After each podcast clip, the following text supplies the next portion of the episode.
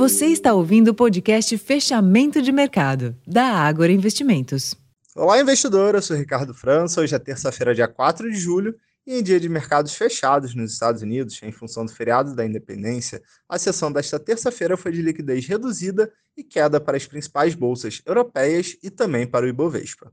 Internamente, a agenda local reservou a produção industrial referente ao mês de maio.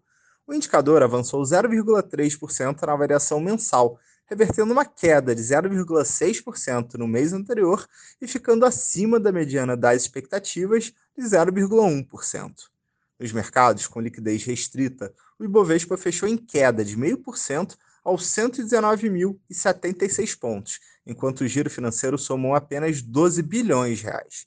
O movimento foi limitado pela recuperação do petróleo, que ajudou na alta das ações da Prio e Petrobras. No câmbio, o dólar encerrou a sessão em alta de 0,65%, cotado aos R$ 4,84. Já os juros futuros subiram, enquanto os investidores aguardam novidades sobre a tramitação da reforma tributária no Congresso.